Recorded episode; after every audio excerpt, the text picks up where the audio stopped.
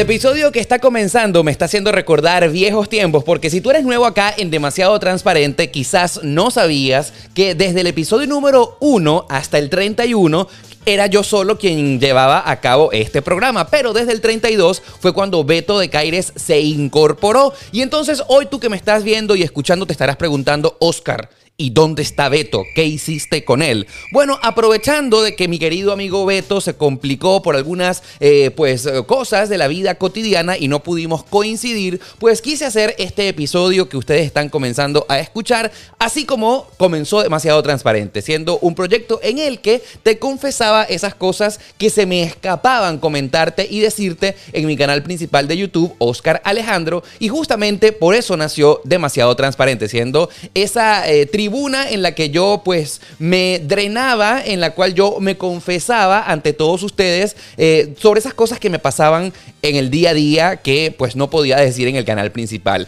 Y bueno, justamente yo estoy seguro que si le has dado clic al episodio del día de hoy, creo que vamos a estar rindiendo más que nunca honor a el título de este podcast. Hoy voy a ser demasiado transparente con ustedes porque les voy a contar una historia que ya ocurrió hace más de un mes y medio y tiene que ver con, eh, pues que ya, ya lo sabes, ya lo estás acá viendo en el título. Eh, sufrí, pasé padecí el coronavirus, así como tantas personas alrededor del mundo. Te vas a enterar de todo lo que me ocurrió, de cómo lo viví, de los síntomas que tuve, de cómo me sentí durante el periodo en el que realmente me sentí mal y por supuesto los tratamientos que el doctor me mandó y sobre todo cuánto tiempo duré en recuperarme y por qué tú que me estás viendo y escuchando no te enteraste de todo esto, no solamente en mi Instagram, que ustedes saben que a través de mi Instagram soy muy, muy comunicativo, a través de arroba Oscar Alejandro, a través del podcast, obviamente,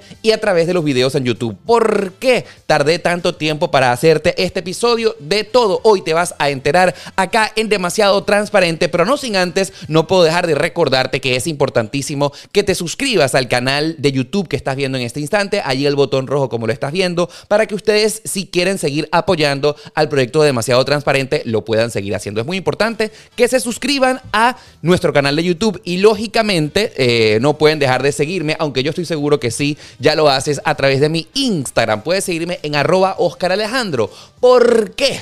Porque si tú sigues las cosas que hago, por allí te puedes enterar de todo de primera mano. Ciertamente cuando ustedes escuchan el podcast o cuando ven los videos en YouTube, todo tiene un cierto tipo de retraso, un cierto tiempo de delay eh, desde el momento en que se graban y ocurren las cosas hasta que realmente son publicadas por no solamente tiempos de planificación de producción, sino también de edición. Así que la mejor manera de enterarte de todas las cosas que yo hago minuto a minuto es que me sigas a través de mi Instagram, arroba Oscar Alejandro. Y por supuesto, no puedo dejar de agradecer a mis amigos de Papercitos, quienes hacen posible este podcast. Ustedes quieren personalizar cualquier cosa que deseen, pues, eh, y si ustedes quieren pedir la taza de demasiado transparente, puedes seguirlos a arroba papercitos. No solamente puedes conseguir una taza como esta y personalizarla con tu nombre, así como lo estás viendo, sino que también puedes pedirles a ellos que te personalicen cualquier cosa que tú te imagines y por supuesto con envío para todos los Estados Unidos. Papercitos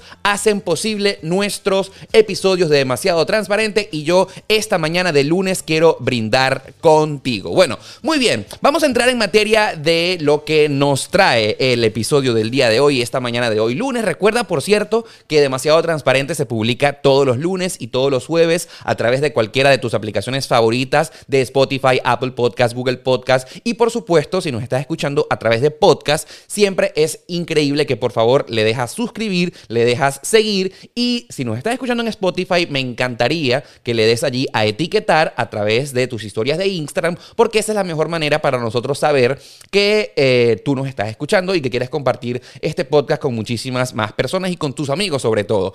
Y por supuesto, es increíble que si nos estás viendo en YouTube, recuerda que esta edición sale unas horitas más tarde, a las 11 de la mañana, a las 7 en podcast y a las 11 en YouTube. Bueno, vamos a entrar en materia de lo que hoy nos trae a colación y la razón principal por la que seguramente tú te has eh, dado el interés de pues darle a reproducir a este episodio y es enterarte de qué fue lo que me pasó y cómo viví el proceso del COVID-19, el coronavirus. Bueno, en primera instancia yo quiero comenzar este episodio eh, dándole una palabra de respeto, de apoyo, de solidaridad con todos aquellos familiares de personas que han perdido la vida por culpa de esta pandemia que a todos nos ha cambiado la vida. Y por supuesto no puedo dejar de recordarles y rendirle eh, mi mayor afecto, mi mayor palabra de cariño y de consideración, porque si hay algo que nos ha eh, cambiado la vida a todos en este año 2009 tiene que ver con el miedo a morir y por supuesto con el miedo a perder un familiar querido que lógicamente se lo pueda llevar esta terrible enfermedad que ya vamos más allá de seis meses desde que comenzó todo y aún no se encuentra una vacuna para poder detener todo lo que está pasando.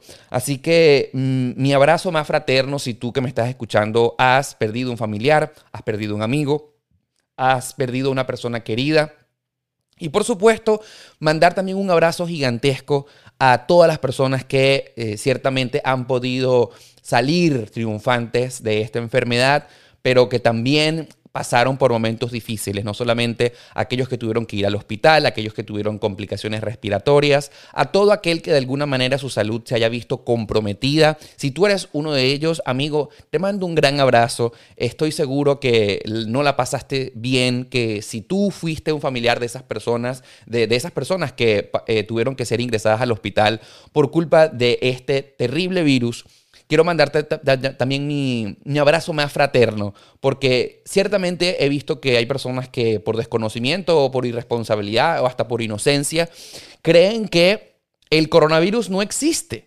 y que se están tomando esto muy a la ligera y quien te habla en este momento puede decirte con toda propiedad de que este virus no es un juego, es una completa realidad y ya te vas a enterar paso a paso de cómo fue eh, lo que viví, cómo lo viví cómo me curé, qué síntomas tuve y todo eso te vas a enterar.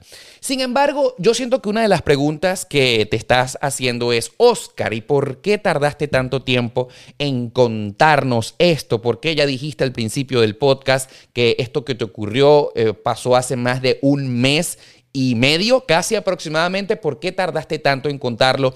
Y bueno, resulta ser que lógicamente, como te podrás imaginar, los días que estaba enfermo eh, me debilité muchísimo. Ya te vas a enterar perfectamente de cada una de las cosas, de cómo lo viví sino que eh, obviamente esos días estaba también muy, muy preocupado por mi salud. Lógicamente estábamos todos en mi familia y las personas que me rodean como siguiendo bien detalladamente la evolución de los síntomas que tuve, porque ciertamente, como te podrás imaginar, eh, estuve bastante asustado acerca de las cosas que iban a ocurrir, porque vamos a estar claros, no hay ningún tipo de eh, expectativa, no hay ningún tipo de guía de cómo evoluciona la enfermedad en cada uno de nosotros.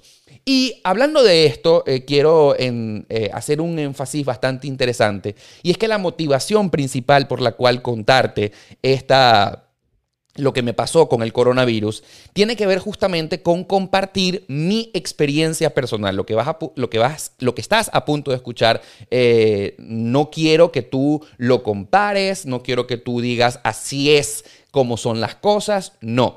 El cuento que tú estás a punto de escuchar es cómo lo vivió Oscar Alejandro, que no necesariamente es la experiencia de todas las personas alrededor del mundo. Yo he llegado a la conclusión, y de las muchas personas que he conocido que se han contagiado con el virus, es que a nadie le da de manera igual como que el virus tiene un comportamiento distinto en cada uno de los seres humanos que ataca, si es que lo ataca. Porque también te puedo contar que muchas personas ni siquiera se van a contagiar. Eh, es una situación bastante incomprensible, de eh, difícil comprensible de entender cómo funciona todo esto y es por eso que todos nos tenemos que cuidar porque nadie sabe cómo va a reaccionar el cuerpo si es que te ataca el coronavirus.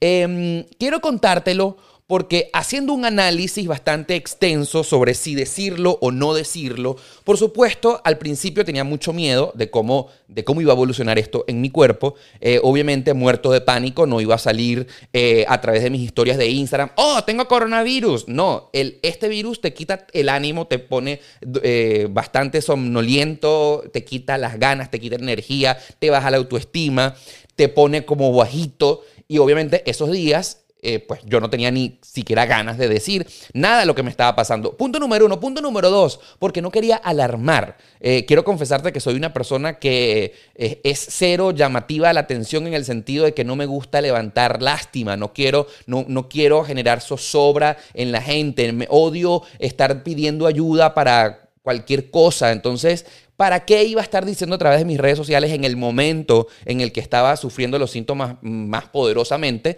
Porque no quería generar ningún tipo de susto en las personas que me siguen, ni en mis familiares, ni en mis amigos. Y vamos a estar claros que cuando uno se siente mal, lo menos que uno quiere es estar atendiendo el teléfono, estar atendiendo llamadas, o al menos ese es mi caso. Yo creo que eh, yo cuando me siento mal, más bien quiero es apagar el teléfono y no saber de nadie, porque qué qué pereza, como dicen los colombianos, qué fastidio, como decimos los venezolanos, tener que atender teléfono y eh, dar explicaciones sobre algo que ni tú mismo sabes cómo va a evolucionar.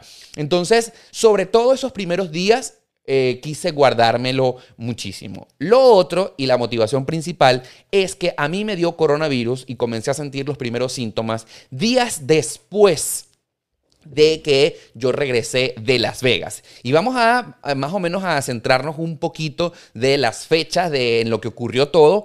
El viaje de Las Vegas ocurrió entre el 28 al 31 de julio, correcto.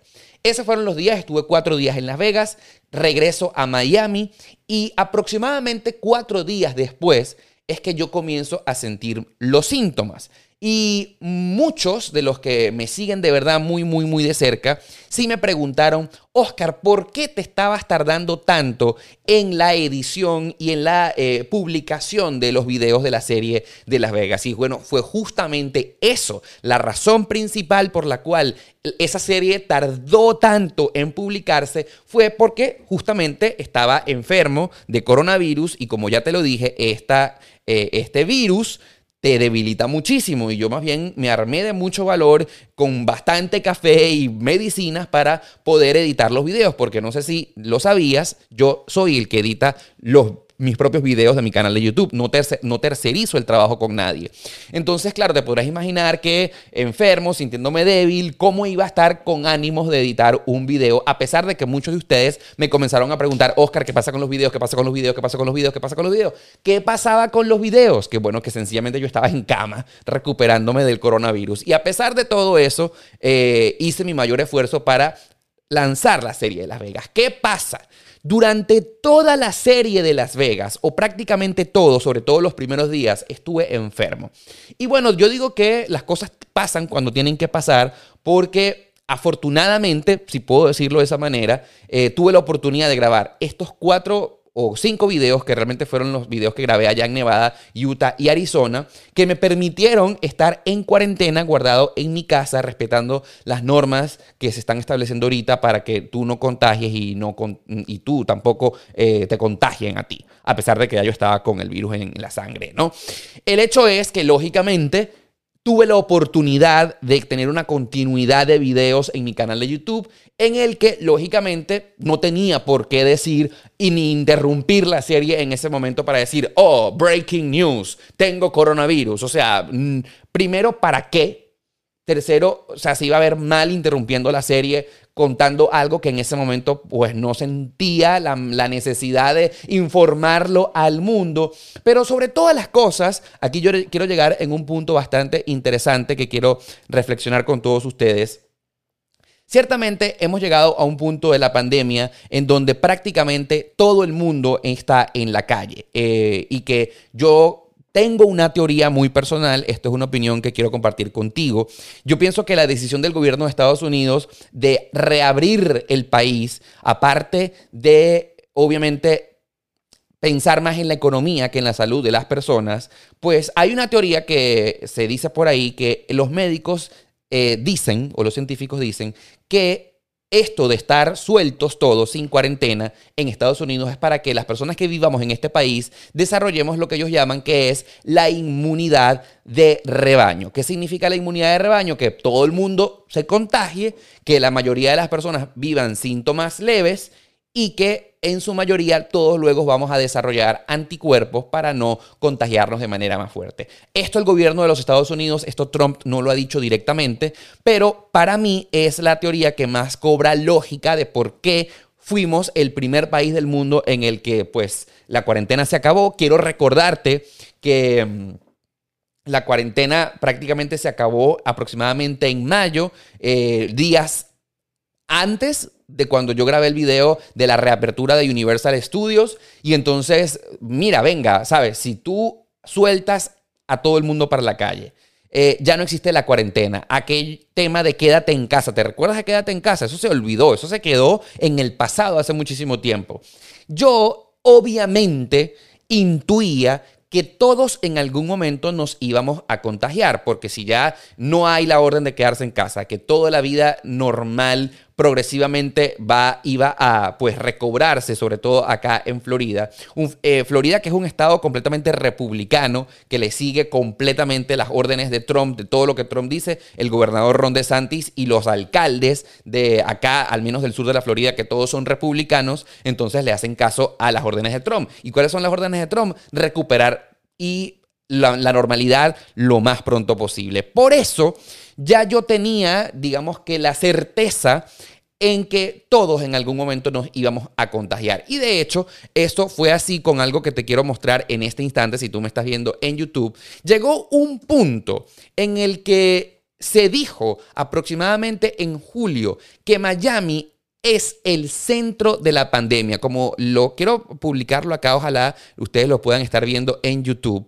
Eh, en Miami se llegó a decir que como tal cual, aquí lo vemos en el texto, dice el alcalde Carlos Jiménez, Miami es el centro de la pandemia. La situación es tan dramática como lo fue en Wuhan, que fue cuando, eh, donde comenzó todo. Dice, voy a leer textualmente lo que dice este artículo del nuevo Herald. Dice que expertos médicos advierten que la propagación del coronavirus en el condado de Miami-Dade es tan crítica como lo, como lo que se observó en la ciudad china de Wuhan, de la pandemia del COVID-19. Y si tú estás viendo esta noticia, wow, obviamente te podrás imaginar. De hecho, creo que la noticia sigue diciendo acá que en ese entonces, cuando se publicó este artículo, que fue más o menos el el 13 de julio, ahí lo están viendo, de 2020, en Miami se llegaron a registrar más de 15 mil casos diarios. Una situación que, por cierto, hoy en día es bastante distinta. Y entonces, cuando tú dices, vivo en la ciudad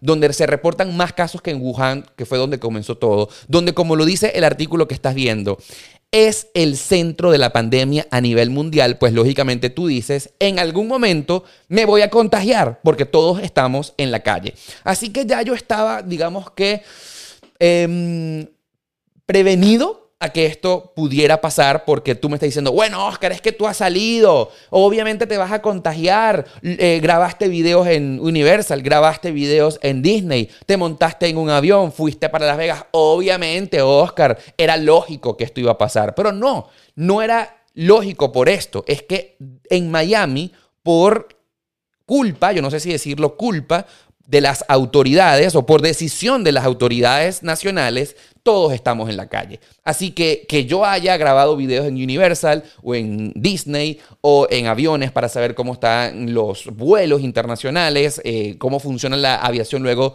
de la nueva normalidad, o en Las Vegas, pues el culpable que me haya contagiado soy yo, obviamente no, o no lo considero así. Pues yo creo que la responsabilidad absoluta la tienen los gobernantes de Estados Unidos, quienes han decidido, teóricamente, como lo presumo yo, que todos nos contagiemos para desarrollar la inmunidad de rebaño. Sin embargo, no fue ni en Universal, ni en Disney, ni en el avión cuando grabé el primer vuelo para saber cómo estaba la nueva normalidad, ni en los reportajes que hice durante la pandemia eh, cuando estábamos en cuarentena rígida para saber si la gente estaba respetando o no todo esto. Amigos, los cálculos dicen que probablemente me contagié días previos a el viaje de Las Vegas. ¿Y por qué digo esto? Porque, como ya te lo dije, eh, comencé a sentir los primeros síntomas aproximadamente cuatro días después de regresar del viaje que sucedió y que regresé a Miami el 31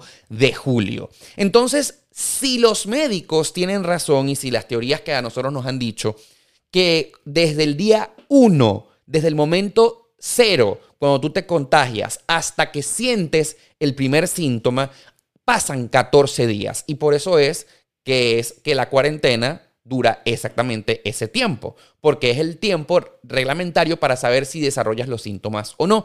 Entonces, si yo cuento que fueron aproximadamente cuatro días después que yo regresé de Las Vegas, diez días para atrás, en Las Vegas nada más estuve cuatro días, martes, miércoles, jueves y viernes. Yo, teóricamente, sacando la cuenta, me contagié en Miami Viajé a Las Vegas con coronavirus sin saberlo, obviamente respetando todas las medidas de distancia social eh, y respetando lógicamente lo de mi tapaboca y todo, todo lo que nos han pedido. Y yo, me y yo presento síntomas cuatro días después de regresar a Las Vegas. Obviamente la pregunta está, ¿en qué momento te contagiaste de coronavirus? Por supuesto, nadie lo sabe. ¿Quién me contagió de coronavirus? Pues mucho menos lo sé porque quiero compartir que acá en mi casa yo vivo con un roommate. Eh, mi roommate tiene una pareja, mi roommate está trabajando en una tienda por departamentos desde hace muchísimo tiempo, con contacto con el público todo el tiempo. También su pareja trabaja y en mi caso yo también he estado trabajando, haciendo videos en la calle. Así que la primera pregunta que tú probablemente te estás haciendo es, ¿dónde te contagiaste del virus y cuándo pues no hay respuesta. Puede haber sido cualquier persona, puede haber sido en cualquier lugar de Miami. Y entonces ahí tú te estás diciendo, ay, qué bolas, Oscar. Entonces tú te montaste en un avión, viajaste a Las Vegas, estuviste en Las Vegas probablemente contagiado. Todas las personas que tú, con, eh, no sé, que tuviste contacto en Las Vegas, las pudiste haber contagiado sin saber. Pues lógicamente la respuesta es muy obvia, sí. Pero ahora, ¿Es culpa de Oscar Alejandro de haber viajado y de haber contagiado? La respuesta es no. Y es por allí que quiero ratificar sobre todo el uso de la mascarilla y de practicar el distanciamiento social. Porque si estamos todos en ese periodo de ventana de 14 días teóricamente en el que tú tienes el virus en tu cuerpo, que lo, sin saberlo y sin desarrollar síntomas puedes contagiar a otras personas sin saberlo, por eso es que yo quiero recordar y recalcar el uso obligatorio de la mascarilla y de respetar todas las medidas que las, eh, las, autoridades de seguridad de cada uno de nuestros países nos exijan. Porque, como ya te dije, sacando cuentas, yo estuve contagiado de coronavirus durante todo el viaje a Las Vegas y no lo supe. Vine a presentar mi primer síntoma cuatro días después.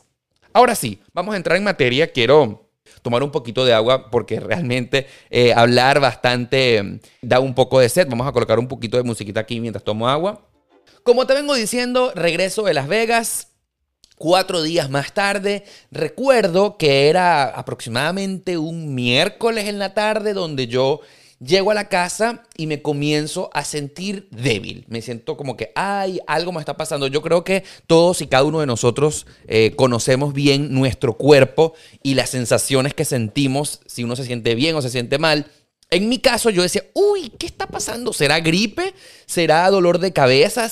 No sé, no sé qué es lo que siento. Me voy a ir para la casa. Eh, fue una noche de miércoles para jueves. El jueves amanezco oficialmente con fiebre. Amanezco eh, con temperatura alta en mi cabeza. Tengo un termómetro aquí en la casa. El termómetro marcó 39 grados centígrados. Y yo dije, oh, wow, estoy enfermo. Y lógicamente la primera pregunta que se te viene a tu cabeza con todo esto que está pasando es, mierda, ¿tengo coronavirus? Quiero recordarte, si tú vives en Miami o en el sur de la Florida, eh, debes saber exactamente lo que te voy a contar y si no, por aquellos días de inicio de agosto y finales del mes de julio, estaban colapsados todos los centros de pruebas de coronavirus acá en Florida. Aquí en Miami, en, el condado de Miami-Dade, hay aproximadamente cuatro centros gigantescos en los cuales tú puedes ir a hacerte la prueba completamente gratis. Todos estaban colapsados. Y quiero recordarte que pasó un fenómeno que es que eh, habían tantas personas contagiadas y haciéndose la prueba, que aquí lo estás viendo, eh, te lo voy a dejar bastante, bastante claro, pues resulta ser que habían tantas personas, el mismo condado de Miami-Dade comenzó a confundir las pruebas. Y aquí lo dice esta noticia claramente. Laboratorios de Florida dicen que las tasas de posibilidad de COVID-19 enumeradas por el Estado son incorrectas. Y así como lo ves en esta noticia que te estoy presentando, si lo estás viendo, sobre todo en YouTube, te estás dando cuenta que se corrió la noticia de que eh, muchas personas estaban yéndose a hacer los test del eh, coronavirus en los em, puestos oficiales y estaban dando resultados erróneos. Y la gente se comenzó a dar cuenta de, de, lo que estaba ocurriendo porque dadas las largas colas para esperar y que te hicieran la prueba, habían personas que dejaban sus datos y después se aburrían y se salían. Y luego empezaron a recibir llamadas diciéndote, hola, mira, ¿sabes qué? Quiero contarte que diste positivo de coronavirus. Y la gente estaba diciendo, esto es imposible porque a mí nunca me hicieron la prueba. Y entonces empezó a haber mucha confusión porque lógicamente estaban dándole resultados incorrectos a personas que ni siquiera le metieron el hisopo por la nariz. Y entonces se corrió el gran rumor de que todas las pruebas que se estaban, todas las pruebas que se estaban realizando en Miami estaban saliendo mal. Dado lo que ocurrió debido a la gran confusión y fue una vergüenza total, eh, quién sabe ¿Por culpa de quién? ¿Habrá sido por culpa del laboratorio que estaba haciendo las pruebas o del mal manejo de la alcaldía? Pues nadie lo sabe. Esta noticia nunca se esclareció bien acá en la ciudad. Que cuando yo comienzo a presentar el primer síntoma ese jueves en la mañana, eh, yo decía, wow, ¿será que tengo coronavirus? Obviamente la, la psicosis de estar en la ciudad mm, con más contagios que en Wuhan, más de 15 mil contagios al día. Yo lo tenía muy fresco en la mente, estaba lógicamente asustado por el asunto. Y entonces yo dije, ¿sabes qué? Yo no voy a ir a ningún centro de hacerme las pruebas del COVID-19 porque dado que puedes pasar varios días sin que te den los resultados, haciendo colas que pueden superar las tres o cuatro horas. Escuché cuentos acá en Miami, tres o cuatro horas desde que el momento que te hacías y que te formabas en la fila hasta que después salías en la, en la nariz. Y aquí viene el primer dato interesante de por qué he querido compartir contigo esta historia y que este es un dato que realmente tiene un giro importante en esta historia y que tuvo un papel fundamental acerca de las cosas que no debía hacer y hice por desconocimiento absoluto. Resulta ser que un amigo que es odontólogo estaba comentando y mandó por un grupo de WhatsApp en el que estoy que él tenía, gracias a que trabaja en una clínica, pruebas instantáneas de hacerse eh, el test de coronavirus del pinchacito en, la, eh, en, la, en el dedo. Y resulta ser que cuando yo esa mañana amanezco con el síntoma de que me sentía con fiebre, y ya te voy a decir cómo eran los síntomas de fiebre, pero ya yo tenía la psicosis de, hola, estoy contagiado, ¿será que tengo el virus en mi cuerpo? Yo le llamo a mi amigo y me dice, y yo le digo, ¿tienes las pruebas esas que estabas diciendo en el grupo de WhatsApp? Y me dijo, sí, claro, Oscar. Las estoy vendiendo en 70 dólares. Y yo le digo, bueno, nada más, perfecto. Yo quiero una porque necesito saber si realmente soy positivo, rápido, y sin esperar absolutamente a las colas, a las largas colas de, las pruebas de, de, la alcaldía de Miami y por supuesto con la certeza de que las pruebas estaban saliendo equivocadas por la noticia que les acabo de leer, pues yo decía, no, yo quiero tener mi resultado rápido y preciso. Y es así que yo decido llamar a mi amigo, voy y le compro la prueba y eso tuvo un papel fundamental. Si tú quieres saber cómo es la prueba que mi amigo estaba vendiendo, te la estoy colocando acá, eh, lo estás viendo perfectamente en pantalla. Y resulta ser que ya te voy a mostrar por qué.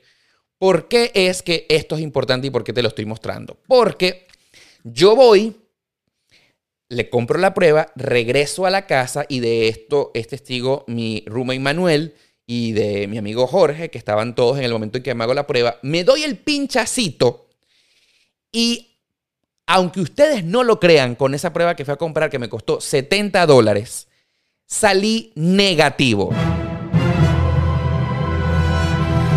Y la mayor prueba de que esto fue así, yo al estar asustado por saber si tenía o no y si estaba contagiado, yo le tomo una foto y lo publico a través de mi Instagram. Por eso es que yo les digo a ustedes que me sigan en Instagram, ahí lo están viendo en pantalla perfectamente. Publico esta foto y para que eh, eh, veas, esa foto corresponde al momento en que me hago la prueba. La prueba es, era esta cosita blanca que esencialmente, si ves, en la partecita de arriba tiene una rayita roja. Esa rayita roja significa que sales negativo. Si yo hubiese salido positivo en la prueba del coronavirus, hubiese salido supuestamente una em, rayita roja aquí abajo. Y eh, si hubiese salido negativo, pero con anticuerpos, se hubiese salido la rayita de arriba y una rayita de un extremo. Resulta y acontece, queridos amigos, que como lo estás viendo, por haber confiado en la prueba eh, rápida del coronavirus, yo me relajo totalmente y digo, wow, entonces, ¿qué será lo que tengo? Porque si la prueba inmediata, eh, la prueba rápida, dice que soy negativo, entonces no tengo el virus, tengo otra cosa. Me voy a relajar. Grave error. Porque ante el síntoma de la fiebre y ante el síntoma y ante el resultado de la prueba, yo descarto en ese momento que tenía el virus en mi cuerpo. ¿Y por qué grave error? Y aquí te lo voy a mostrar lógicamente ahora en una noticia que eh, te la voy a mostrar en pantalla y vamos a leer esto. Estados Unidos amonestó a tres compañías por vender pruebas caseras de coronavirus no autorizadas. Es decir, ahí como lo estás viendo, que esa prueba que yo me hice en lo absoluto estaba autorizada por la FAA, sin embargo, esta noticia no se supo sino hasta mucho tiempo después sería, hubiese sido muy, muy interesante en que esta noticia se hubiese sabido en todos los Estados Unidos, en Florida y acá en Miami, porque Así no hubiésemos hecho caso a todas esas personas que estaban vendiendo las pruebas a través de cadenas de WhatsApp porque las adquirieron o tuvieron acceso a ellas porque trabajaban en centros clínicos. Y atención, mucha atención, estas pruebas no solamente las estaban vendiendo los que trabajan en centros clínicos, sino también las estaban haciendo en los lugares donde ya pues em, se necesitaba la atención de gente, como por ejemplo canales de televisión que requieren de la asistencia de su personal. Eh, fue muy popular que las estaban haciendo la del pinchacito así como muchísimos otros trabajos acá en Miami. Yo fui víctima de estas pruebas y quiero, eh, por eso es que quiero contarte lo que, lo que me pasó, ciertamente. Aquí, aquí estás viendo algo loco de mi canal de YouTube, pero esto es trascendental en lo que me pasó.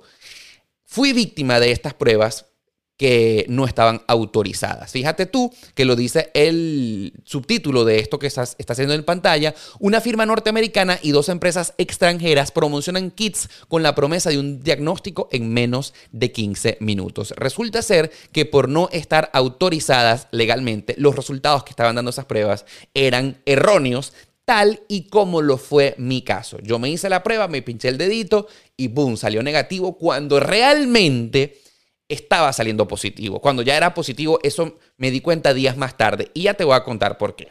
Resulta ser que vamos a decir que el día 1 fue el jueves. Ese día 1 fue el jueves en el que amanecí con fiebre. ¿Qué hice ese día?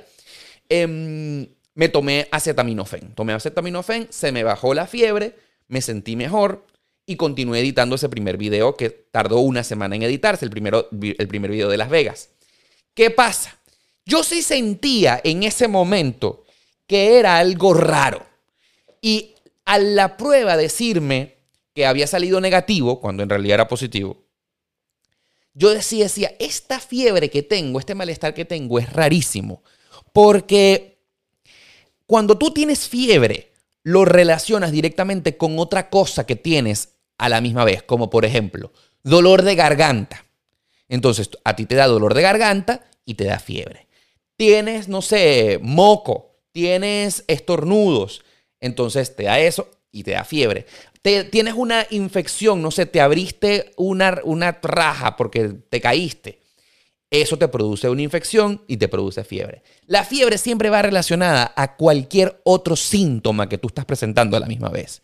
Pero en este caso te quiero confesar que no estaba sintiendo absolutamente más nada.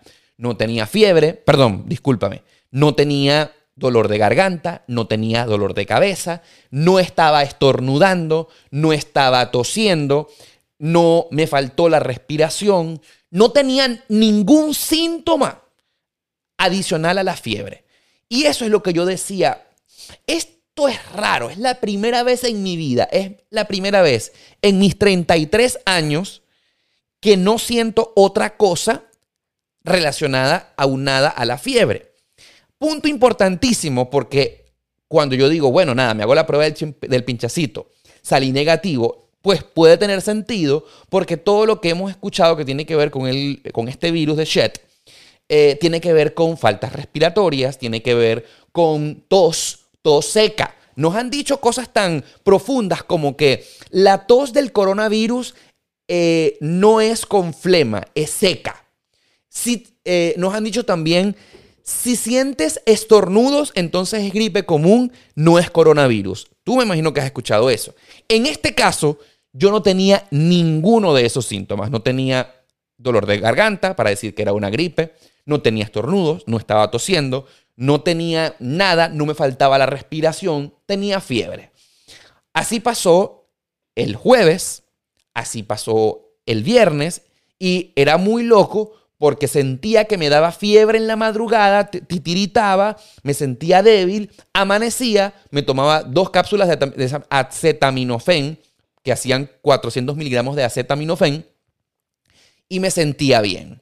Resulta ser que llega el día sábado, es decir, que el primer síntoma fue el miércoles, jueves, viernes y sábado. El día sábado yo llamo al doctor y le digo, doctor, mira, yo creo que tenemos que ver esto porque ya llevan cuatro días consecutivos sintiéndome mal, cuatro días consecutivos tomándome acetaminofén y no me siento mejor, no siento ninguna mejoría. ¿Qué puede recetarme usted? Y obviamente le pregunto al doctor, ¿es coronavirus? Yo pienso que el cuerpo es demasiado sabio, uno lo sabe porque lo presientes o hay algo que, te, que, decía, mm, em, algo me decía raro, pero la prueba, al haberme dado un resultado adverso, yo pues me relajé. El doctor me dijo, me empezó a hacer todas las preguntas pertinentes que hace un doctor para saber y evaluarte qué es lo que estaba pasando. Ah, ah, por cierto, todas estas, eso fue una telemedicina, porque acá en Miami, si tú tienes fiebre, no te atienden, lógicamente, porque puedes tener la sospecha de que tengas coronavirus y entonces no puedes infectar a nadie. Entonces, cuando fui a la clínica me dijeron, tienes que hacer una telemedicina. La telemedicina fue simplemente una consulta médica a través de Zoom, literalmente. Yo veía al, médico a través de una pantalla y él me veía por la cámara. Él me dice, mira Oscar, dados que los síntomas que tienes no son para nada consistentes, y no me dan ninguna pista de qué es lo que pudieras tener, pero tienes fiebre, lo cual es lógico de que tienes una infección, eh, yo te voy a mandar acitromicina y otro medicamento que voy a buscarlo, voy a, ponerte, voy a ponerte aquí musiquita porque se me olvidó que iba a mostrártelo. Ajá, mientras te lo busco, te dejo aquí musiquita.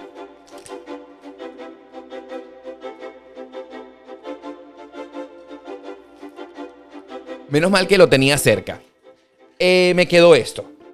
Oseltamivir fosfato cápsulas. Aquí está. Esto no es publicidad, lo quiero mostrar porque es que las cápsulas de, de, acitromicina que me mandó el doctor, pues lógicamente se me acabaron.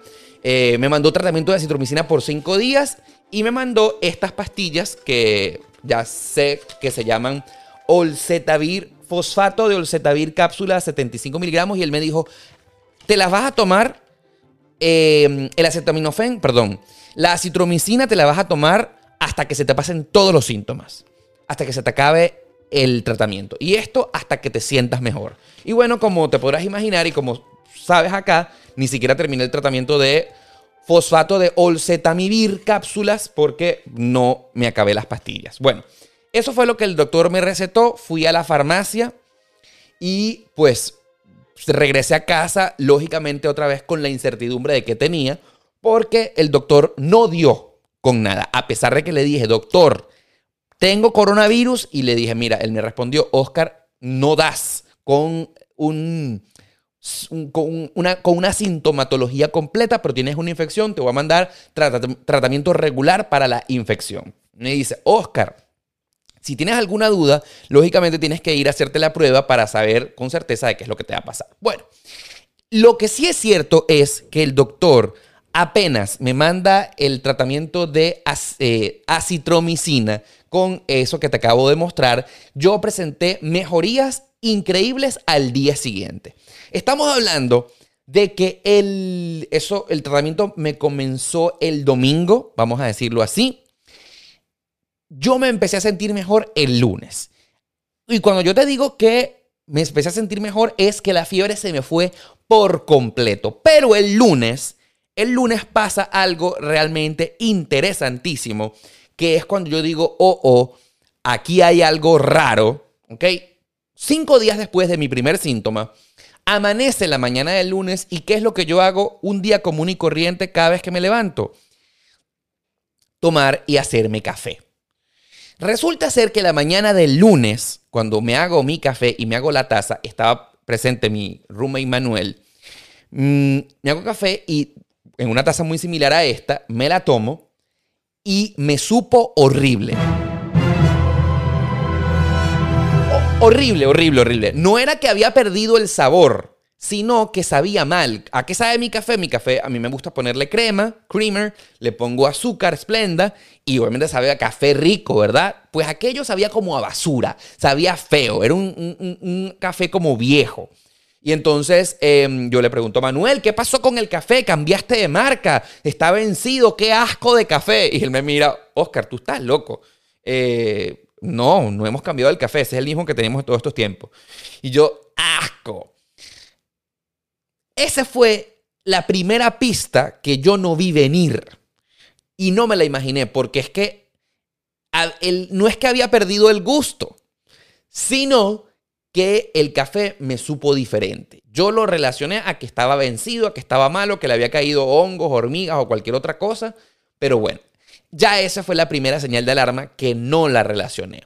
Sin embargo, esa noche de lunes que ya vamos a decir que es aproximadamente el quinto día desde que comencé a tener síntomas, tuve una reunión de trabajo con algunos amigos y han pedido pizza.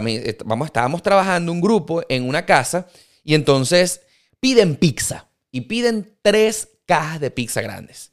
Llega la pizza, llega el repartidor. Estábamos en este momento, en ese momento en la casa, cinco personas y yo las recibo normal y una de las mujeres dice, Abran esas pizzas. que están esperando? Porque el olor me está matando.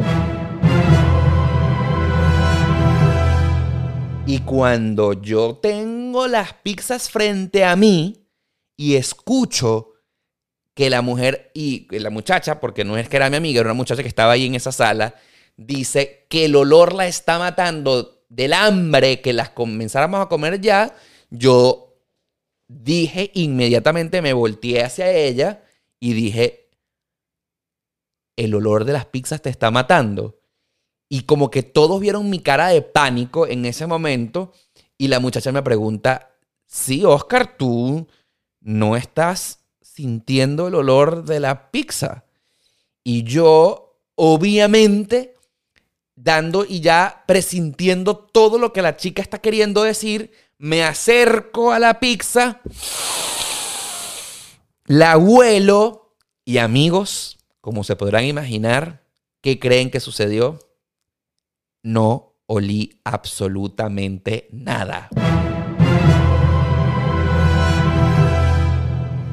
Todos en esa sala se miraron y dijeron, Oscar, tú nos puedes jurar que no estás oliendo nada. Y yo vuelvo y repito, queridos amigos, no estoy oliendo absolutamente nada.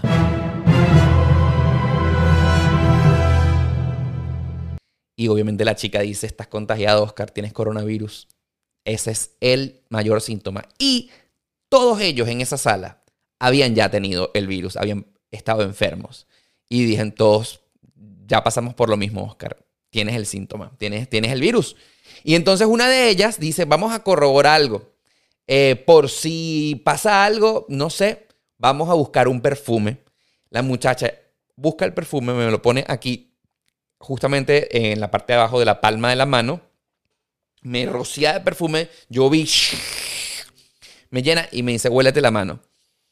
Ahí dice, me huelo la palma de la mano, amigos, y que se pueden imaginar, efectivamente. No había olido nada. Bueno, ya con la casi certeza absoluta y, lógicamente es allí donde relaciono el, eh, eh, lo que ocurrió en la mañana. Y ya en la mañana ya yo tenía síntomas. Lo que pasa que, que es increíble, y quiero decir una, una venezolanada, que arrecho, que es que tú no te das cuenta de cuando pierdes los olores, sino hasta cuando otra persona te dice que hay un olor en la sala. Porque como no estás oliendo, el olor no se ve. Por ende, no te das cuenta de que, has perdido el sentido del olfato. Pero del gusto no lo llegué a perder el 100%, pero sí les puedo decir que mis papilas gustativas por completo cambiaron su manera de percibir los, los, sabores. Esa pizza que yo me comí esa noche con mis amigos que estaba trabajando, pues sencillamente em, no sabía igual los sabores se sentían muy, muy, muy lejanos y eran, eh, ustedes saben lo rico que sabe una pizza. Pues en este caso no me sabían a nada, no olía a nada. Yo, pues obviamente me retiré a casa bastante nervioso y acto seguido el martes es que yo, a pesar de las largas colas y a pesar de la, pues el temor de saber si mis resultados los iban a confundir o no, igualito yo, por obligación, tuve que irme a hacer la prueba oficial de los centros de la alcaldía del condado de Miami-Dade. Acá en Miami me hicieron la prueba del hisopo. Ah, lógicamente. Fuimos con mis roommates porque yo les cuento inmediatamente todo lo que estaba sucediendo al llegar de la reunión a la casa. Yo les digo, muchachos, creo que tengo coronavirus, vamos a hacernos la prueba al día siguiente. Fuimos los tres a la, pues, al centro de prueba, la prueba del hisopo. Lógicamente, ante la sospecha, inmediatamente todos nos encuarentenamos y me dan los resultados un día más tarde, es decir, el miércoles de esa semana, dio positivo. Efectivamente, eh, me llamaron por teléfono, me dijeron, Oscar, el señor Oscar, sus resultados son positivos Aparte me mandaron un mensaje de texto con un vínculo a mi prueba del celular. Yo les recomiendo que si ustedes viven aquí en Miami y salen positivo, le hagan, le hagan screen capture, le hagan captura de pantalla, porque ese vínculo que te manda el estado de la Florida se vence y entonces eh, si ustedes necesitaran esa prueba, si no le hacen captura de pantalla, la van a perder. Bueno, lógicamente, al tener la certeza de tener el virus en mi cuerpo con el resultado ya en la mano, mm, pues me pongo mucho más nervioso y llamo al doctor y le digo, doctor, qué tengo que hacer porque ahora soy positivo. Pero me sentía bien, que era lo extraño del asunto. Eh, Oscar, ¿cómo evolucionó tu fiebre? ¿Cómo evolucionó los síntomas que tenías? Pues déjame decirles que a mí la fiebre me duró nada más jueves, viernes, sábado y domingo. El lunes, en el segundo día de tratamiento, yo amanecí increíblemente bien.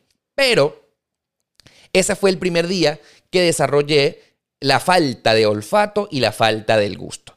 En ese sentido, yo les quiero contar que era raro porque me sentía bien de ánimos, me sentía completamente enérgico y con ganas, pero sin olfato y sin gusto. Entonces, claro, tú sabes que como algo falta, algo nueva, no está bien. En ese caso, evidentemente, llamo al doctor y le pregunto, doctor, ¿cuáles son los siguientes pasos? Oficialmente tengo coronavirus, la prueba del el del Estado llegó, ¿qué tengo que hacer? Aparte de entrar en cuarentena en la casa. Él me dice, no hay que hacer más nada, Oscar, porque los medicamentos que yo te voy a recetar únicamente dependen de los síntomas que tú vayas desarrollando. Me hizo otra vez la pregunta, ¿cómo te sientes? Y ya la fiebre se me había pasado por completo. Me siento, doctor, bastante bien.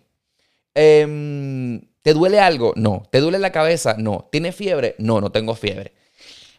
¿Qué síntomas tienes? Doctor, nada más que solamente tengo dolor de, eh, me falta el gusto y me falta el olfato. Entonces me dice, no tienes que hacer más nada, no te voy a recetar ninguna otra medicina porque eh, según lo que están dictando acá el CDC, que es el Centro del Control de la Pandemia del Coronavirus, el Centro del Control de Enfermedades acá en Estados Unidos, solamente se toman acciones médicas, solamente se receta al paciente las medicinas que tengan que ver con los síntomas que está presentando. Si tú te sientes bien y los resultados y la evolución de la enfermedad en el caso de cada quien va funcionando bien, pues no hay que recetar más nada. Evidentemente yo le pregunté, doctor, tengo que ir al hospital, tengo que ir a eh, una terapia intensiva. Me dijo, nada, nada, nada. Me dijo, ahora que ya sabemos que es coronavirus oficialmente, me tiene que recetar otra medicina. El doctor me dijo, no, no, para nada.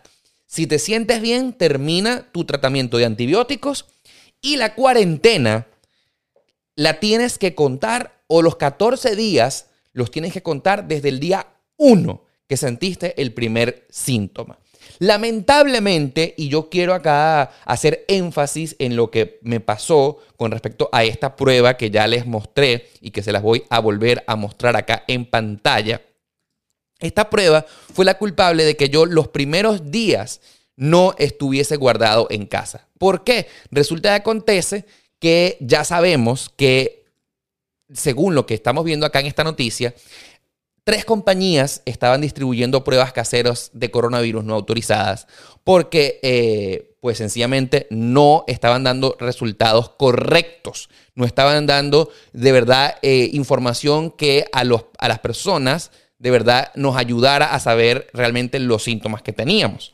Entonces yo estuve, desde el día que me hice la prueba falsa que no funcionó, viernes, sábado, domingo y lunes desarrollando actividades comunes y corrientes en la calle, porque según esta prueba falsa, de, bueno, falsa no, una prueba mala, una prueba que no es de ningún tipo de la confianza de nadie. Yo estuve pues en la calle tranquilamente pensando que era otra cosa y en realidad estaba contagiado. Entonces creo que eh, la primera enseñanza de esta historia es, queridos amigos, no confíen en estas pruebas caseras porque no están autorizadas por el gobierno, no dan resultados realmente confiables y ustedes que necesitan tener una información correcta, pues a través de estas pruebas caseras no las van a tener. Entonces, mi primer día del, del coronavirus fue para mí el jueves, viernes, sábado, domingo, lunes. El lunes fue el día que yo perdí el olfato y el gusto. ¿Qué, qué cosa tan rara. Pasé cinco días común y corriente y fue al quinto día después de, mm, presentar el primer síntoma de fiebre, es que yo pierdo el olfato del gusto después de esos cinco días. Que contradictoriamente, ese quinto día, que fue el primer día que yo sentí la pérdida del olfato del gusto, fue el día que yo me comencé a sentir bien gracias al tratamiento que el doctor me recetó de acitromicina. En ese sentido, el doctor me dijo, bueno, cuenta el primer día que presentaste síntomas y vas a contar, eh, obviamente, 14 días más de cuarentena. La llamada con el doctor fue, vamos a decir que aproximadamente el día 7, cuando yo oficialmente le comunico mis resultados, él me dijo, bueno, Oscar, entonces, quédate 7 días más guardado en tu casa y pues no salgas hasta que tú te sientas completamente mejor. Bueno, súper bien, o sea, en ese sentido, eh, por eso es que les digo, si ustedes no me siguen en Instagram, eh, háganlo arroba Oscar Alejandro, porque como te podrás imaginar, yo esos días estaba totalmente guardado en la casa, todas las historias que grabé y que publiqué en mi Instagram fueron en la casa. Eh, estuve durante todo momento encerrado. No tuve necesidad de salir a la calle para grabar ningún video porque ya la serie de Las Vegas estaba grabada. Lo único que la tenía que era guardar. Y entonces les quiero contar que duré exactamente una semana exacta, o sea, de lunes a lunes sin sentido del olfato y el gusto. Al octavo día fue que yo comencé a decir, oye, mira, estoy comenzando a oler otra vez. Quiero contarte que la recuperación del olfato fue realmente muy lenta. No fue que fue de la noche a la mañana, sino que fue ahí, ahí, ahí, apareciendo poco a poco. El, café durante todo ese tiempo me, supo a basura, me supo bien feo. Y progresivamente, después del día 7, eh, todos los olores regresaron y los sabores también. Fue allí cuando se cumplieron los, los días del doctor que mm, tenía que guardar la cuarentena. Fueron ocho días guardados en la casa adicionalmente. Cuando yo recupero el olfato y el gusto, fue justamente ese día que yo fui a hacerme la prueba, la primera prueba confirmatoria para saber los, eh, síntomas de mi coronavirus. Y entonces yo obtuve los resultados dos días después y la prueba salió afortunadamente positiva. Como te podrás imaginar, para que vayas sacando cuentas, esta fue la razón principal por la cual, si tú sigues bien de cerca a demasiado transparente, eh, te diste cuenta que Beto y yo estuvimos grabando tres episodios por separado. Eh, ¿Por qué no los dijimos en ese momento? Porque había que dedicar un episodio completo a contar mi evolución del coronavirus y yo en ese momento, cuando estaba en la cuarentena, pues lógicamente estuve como siempre súper, súper atento a la evolución de los síntomas que tenía, así que no podía tener una, una historia con, vamos a decirlo, concreta porque estaba en la plena evolución. Entonces, eh, hablamos Beto y yo, Oscar, vamos a decirlo. No, no lo vamos a decir. No tenemos nada certero que contarle a la audiencia más que eh, continuar la evolución del programa sin ningún problema.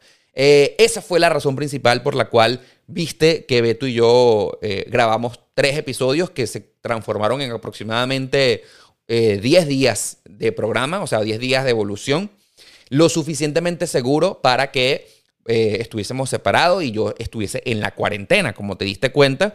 Y si viste esos tres episodios, te diste cuenta que Beto y yo, eh, yo estaba acá en la casa y Beto estaba en la suya. Así que pues respetamos todas las distancias y todas las medidas de distancia social, mi cuarentena en el momento reglamentario y cuando yo pues ocho días después volví a tener mis resultados de coronavirus, eh, en este caso negativos, fue que todo regresó a la normalidad.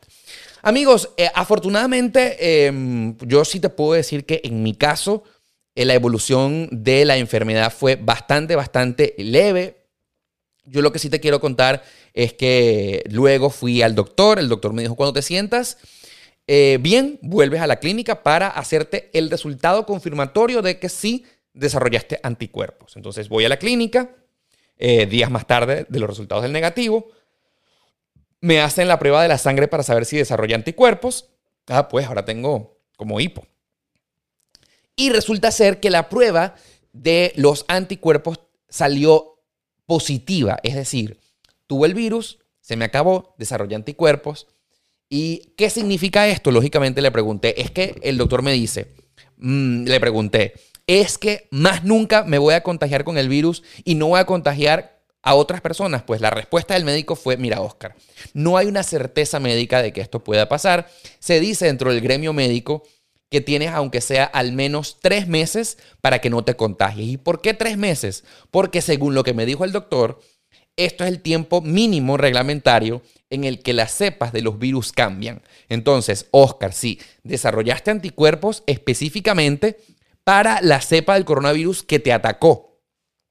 Pero si cambia es el virus, entonces no vas a estar protegidos para el cambio que eh, posiblemente eh, el COVID-19 pudiera desarrollar. Entonces, como no hay ninguna certeza de que no te vas a contagiar más nunca, ni que vas a dejar de contagiar a la gente, es allí donde más cobra sentido y valor el hecho de respetar las medidas de distancia social, de seguir protegiéndonos, de seguir utilizando nuestra mascarilla, porque no que desarrolles anticuerpos no significa que te vas a contagiar. Y lógicamente todo esto del virus, a lo que le tememos es a morirnos, lógicamente. Eh, ¿Por qué son eh, tan estrictas las medidas? Porque lógicamente no queremos fallecer y tampoco queremos que un familiar nuestro pierda la vida. En este caso, yo lo que sí le pregunté al doctor es, bueno doctor, pero ¿qué podemos decir acerca de esas personas que no se contagian? Ah, porque quiero contarte algo bastante interesante. Mi roommate mi roommate con el que vivo, pues adivina qué le pasó. No se contagió. ¿Cómo tú puedes explicar que tú que compartas todo con una persona, espacio físico de vivienda, vasos, cubiertos, no distancia social, no mascarilla, porque uno no dentro de la casa no usa mascarilla. uno se contagie y el otro no. Pues resulta ser que hay personas que nunca se van a contagiar y hay personas que pues le van a dar síntomas leves como en mi caso y por a eso le pregunté al doctor, doctor, entonces, ¿cuál es la realidad de todo esto? Él me dijo, voy a repetir cifras que me dio mi doctor, mi médico primario acá en Estados Unidos, que el 85% de las personas que se van a contagiar de COVID-19 no van a desarrollar síntomas o van a ser asintomáticos, como mejor se le conoce, o van a pasar los mismos, eh, eh, por el mismo paso que fui yo. Una fiebre muy tranquila, perdida el gusto y el olfato y, y ya, y va a pasar sin ningún problema. El restante 15% de las personas sí van a complicarse un poco más van a necesitar asistencia de oxígeno, eh, otros van a tener que ir a la clínica, hay otros casos que mm, van a requerir ser internados en terapia intensiva, pero la mayoría de los casos de todo esto se van a recuperar.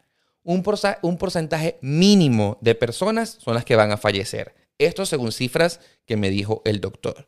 Eh, y aquí yo sí quiero mandarle un gran abrazo y mandarle mi energía más positiva a todos mis compatriotas que se encuentran dentro de mi país, Venezuela, porque sí he visto con muchísima tristeza y con muchísima preocupación cómo allá en mi amado país, por culpa de una dictadura criminal que olvidó lo que significa gobernar para la gente, tiene en las peores condiciones de salud pública a los hospitales, donde la gente debería ir de manera gratuita para cuidarse de este virus. Y allá en mi querido país es donde el coronavirus sí está atacando fuertemente. ¿Por qué? Porque el sistema de salud está destruido. Eh, acceder a medicinas, comprar medicinas, está siendo extremadamente costoso.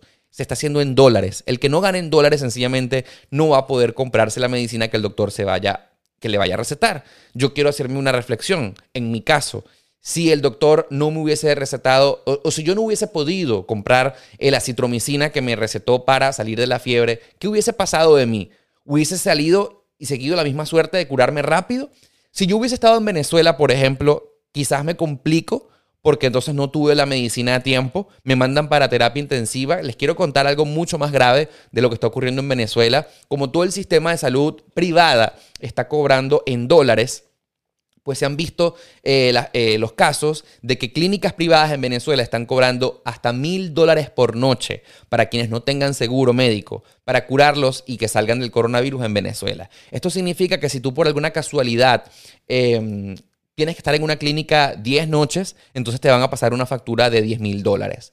Y el que no lo tenga, pues sencillamente no va a poder ir a un hospital, no va a poder ir a una clínica y se va a morir. Y esto es lo grave de lo que yo considero y que quiero alzar la voz en el nombre de todos los venezolanos, porque la crisis política que se vive en nuestro país ahora también es una crisis, una crisis de salud pública que está matando a aquellas personas que con una medicina a tiempo, que con una medicina em, avanzada como es la del primer mundo o como por ejemplo la de los países de Latinoamérica que también tienen un sistema de salud sólido. En Venezuela, por no poder contar con esto, la gente se está muriendo. Porque lo que sí está demostrado es que el coronavirus cuando te ataca, si se ataca a tiempo, si eh, eh, tienes eh, atención médica rápida, te vas a curar. Te vas a curar y vas a salir de esto y no va a pasar más nada de lo que me pasó a mí, que fue una fiebre tranquila, o en aquellas personas que les afecta el, sistema respiratorio. Si vas al doctor y te dan las medicinas correctas, vas a curarte y vas a poder salir de eso sin ningún problema. Y un pequeño porcentaje de la, de la población es la que va a morir. Entonces, ¿por qué estoy diciendo esto? Porque lamentablemente hay personas eh, hay gobiernos, hay instituciones, hay organizaciones que se han dado la tarea de difundir el pánico y el miedo en la sociedad para controlar, porque quien quiere esparcir el miedo son personas que quieren controlar. Y en este caso yo quisiera cambiar la palabra miedo por respeto. Mm, hay que tenerle respeto a la enfermedad y sobre todo respeto para con las personas que ciertamente sí tienen afecciones eh, de salud que vayan a eh, darle complicaciones para que el ataque del COVID-19 los, pues, los haga sufrir más de lo que debería. Entonces, ¿Por qué tenemos que utilizar la mascarilla? ¿Por qué tenemos que utilizar y respetar las medidas de distancia social? Bueno, justamente por respeto a aquellas personas, porque ya sabemos que un altísimo porcentaje de personas que ronda el 85% de la humanidad o no va a desarrollar síntomas o va a desarrollar síntomas leves como el mío. Entonces, no es que estoy diciendo que le perdamos el, virus, el miedo al virus, no. En este caso hay que tenerle respeto a la enfermedad y utilizar las normas y practicar las normas de distancia social por respeto a los demás.